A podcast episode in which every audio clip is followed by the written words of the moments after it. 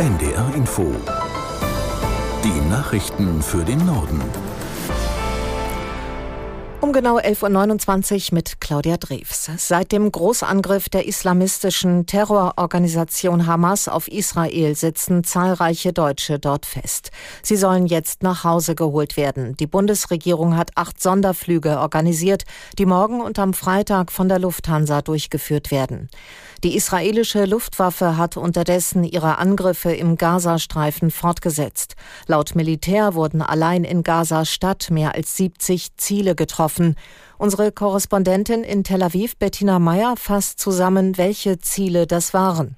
Es soll sich da um ja sogar einen Stadtteil gehandelt haben, der sonst eigentlich immer verschont bleibt, da wo auch viele NGOs sitzen, ähm, viele internationale Medien. Aber es sind auch äh, andere Teile von Gaza Stadt getroffen worden, äh, die als so eine Art Terrorbezirk berüchtigt sind. Also jetzt hat es auch erstmals in dieser Nacht äh, tatsächlich Hamas-Anführer getroffen. Also auch die Familie des Militärchefs der Hamas ist getötet worden, also ein Teil der Familie und andere Anführer. Also das war so ein erster Erfolg für Israel, aber natürlich gibt es sehr sehr, sehr viele Opfer, natürlich auch unter der Zivilbevölkerung. Also der Raketenbeschuss geht weiter. Die Lage ist wirklich sehr kritisch. Nach dem Großangriff der Hamas reist US-Außenminister Blinken nach Israel. Der für morgen geplante Besuch werde eine Botschaft der Solidarität darstellen, so sein Sprecher.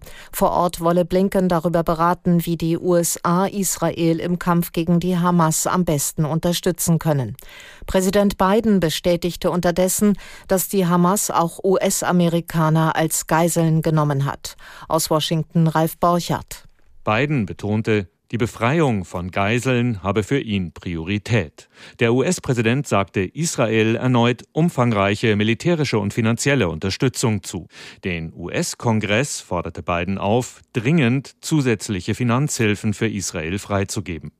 Dies war vor allem an die Republikaner im Repräsentantenhaus gerichtet, die einen neuen Vorsitzenden wählen müssen, damit das Parlament wieder handlungsfähig ist. Alle Fraktionen des Niedersächsischen Landtags haben sich mit Israel solidarisiert. In einer Regierungserklärung verurteilte Ministerpräsident Weil den Angriff der Terrororganisation Hamas scharf.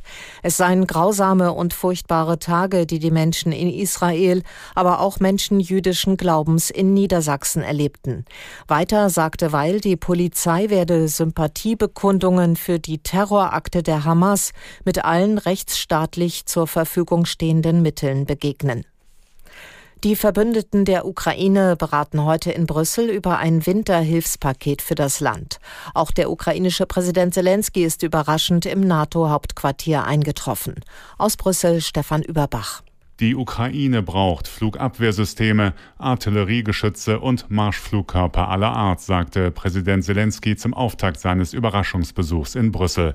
Sein Land sei dringend darauf angewiesen, um die Bevölkerung, die Energieversorgung und die Getreideproduktion vor Angriffen aus Russland schützen zu können.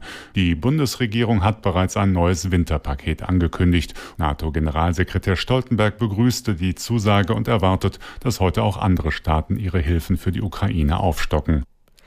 Die Verkehrsminister von Bund und Ländern beraten heute und morgen in Köln über die Frage, wie es mit dem 49 Euro Deutschland-Ticket weitergeht.